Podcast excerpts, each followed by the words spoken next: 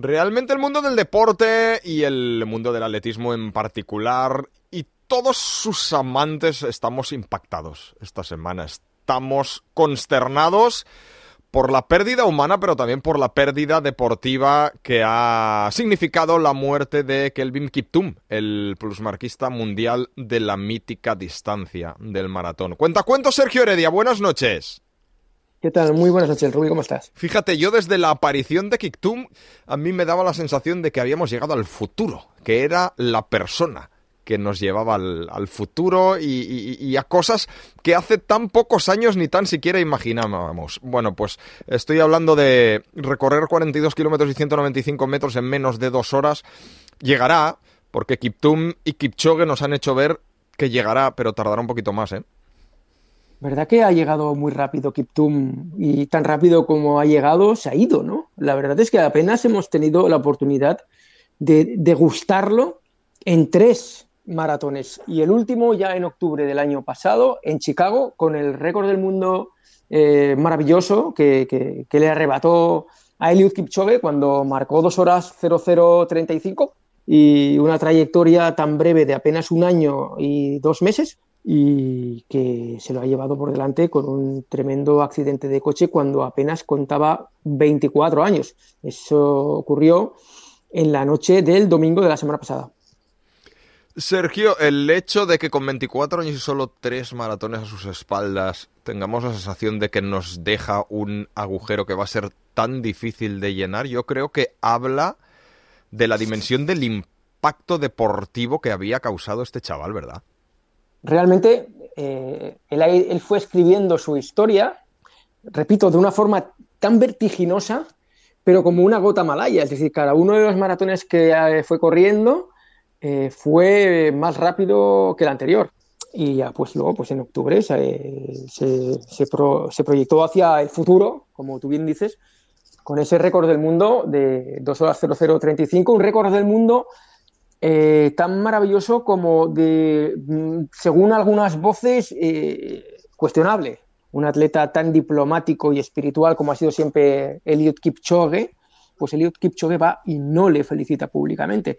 acción muy extraña que nos pilló a todos desconcertados y generó eh, cierta desconfianza hacia las proezas de Kelvin Kiptum, que por otra parte, y a diferencia de muchos otros atletas de nuestros lares, sin ir más lejos, pues eh, la verdad es que nunca, nunca dio positivo, nunca tuvo ninguna relación eh, cuestionable con el, con el dopaje y tampoco desapareció por tres controles, mm, por citar alguien, pues eso, por citar casos más recientes de nuestra, de nuestra escenografía. ¿eh? No se le cuestiona de ninguna manera las proezas que ejecutó Kelvin Kiptoon en su momento, pero bueno, hay algunas voces por ahí que mm, ven imágenes extrañas. Mm. Nos hemos quedado sin una rivalidad eh, que, bueno, no hubiese podido irse muy allá en el tiempo por la edad de, de Kipchoge, pero que teníamos muchas ganas de, de, de, disfrutar, al menos alguna vez. Yo decía de Kiptum que era el elegido, era el elegido para culminar ese trayecto fantástico en el maratón de Eliud Kipchoge. Bueno, ya no van a poder medirse y eso también nos duele mucho, Sergio y va a ser uno de los platos fuertes de los Juegos de París, la, batalla entre Kipchoge y Kiptum.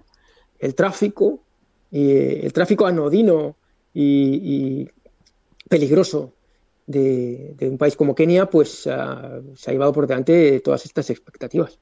¿Qué duro tiene que ser vivir en Kenia en comparación con la suerte que tenemos en otros lugares del mundo y por lo tanto qué duro tiene que ser también, por muy élite que seas, ser deportista allí, ¿no? esto que le ha pasado a Kelvin Kiptum, que es un accidente de tráfico que provocó su muerte y la de su entrenador, Gerbes Hakizimana, ruandés, que en su momento también había sido un buen, un buen atleta, eh, de alguna manera sacan a la luz mm, todas las, el terrible, las terribles circunstancias del tráfico en un país como Kenia. Em, se considera que el tráfico, junto con el dengue y la malaria, son epidemias en ese país que se cobran vidas diariamente eh, muchísimas. Em, de la misma manera que ha pasado, por ejemplo, este caso de, Kelvin Kiptum ahora, pues eh, no hace demasiado Jeffrey Kamworor, otro gran atleta keniano, doble campeón del mundo de cross, doble campeón del mundo de medio maratón, compañero de entrenamientos de Eliot Kipchoge en Kaptagat, pues también estuvo a punto de tener que retirarse del atletismo tras un grave accidente que había tenido yendo en coche. Y, no solo eso, sino que una vez recuperado, meses más tarde, eh, entrenándose por aquellas carreteras, pues fue arrollado por una moto y volvió a tener un accidente.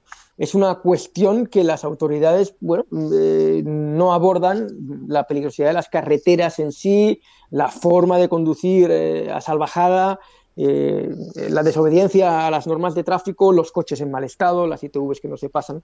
Todos esos elementos acaban provocando que en, este, en este escenario pues, se produzcan muchas más muertes de las que sería eh, propio, ¿no? Y eh, puede ser el campeón del mundo o, el plusmarquista mundial de maratón, que si te estampas contra un árbol eh, y el coche se, aplasta, pues, en fin, vas a morir también. Hmm. Sergio, antes de terminar, vaya historia reciente del Fondo Atlético en Kenia más fea, más, más, más sucia, más manchada por múltiples circunstancias. Al final esto de Kiptum pues es una desgracia monumental, una desgracia que lamentamos, pero un episodio más, ¿verdad? De, de, lo mal que les está de lo bien que les va por una parte, pero de lo mal que les está yendo por otra, los corredores de, de fondo en Kenia. Pues sí, de la misma manera que, que, pues eso, ya lo dices tú muy bien, tienen enormes éxitos y han convertido en el, el atletismo de fondo en su santuario, ¿no? Es su, deporte madre. Es como, para ellos, eh, es como el fútbol en nuestra sociedad. Eh, tienen manchurrones, tienen manchurrones en forma de dopaje, pero también, por ejemplo, con los problemas que tienen muchos de ellos durante su carrera profesional o cuando se han retirado, por ejemplo, con el alcoholismo. Eh, uno de ellos era Samuel Banjiru, en su momento fue campeón olímpico, en Pekín 2008. Y sin embargo, tres años más tarde, pues bueno, en una disputa familiar, eh, eh, borracho, eh, parece que había una discusión con su mujer y él, y él pues saltó al vacío y, murió, y murió misteriosamente. El país se paralizó por lo que había ocurrido con Samuel Wanjiru, de la misma manera que está paralizado ahora por lo que está corriendo con Kelvin Kiptum.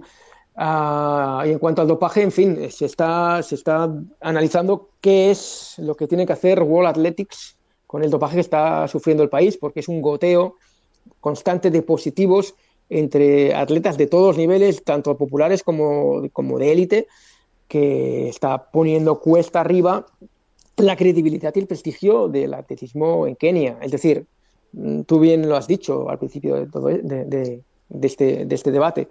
Em, eh, ellos tienen un problema de credibilidad, eh, de limpieza en el deporte y también tiene su infortunio, sus desgracias, en casos como el de Samuel Wanjiru en su momento o esta fatídica muerte de Kelvin Kiptum que a los amantes del atletismo pues nos tiene realmente desconcertados y un poco eh, entristecidos sin duda.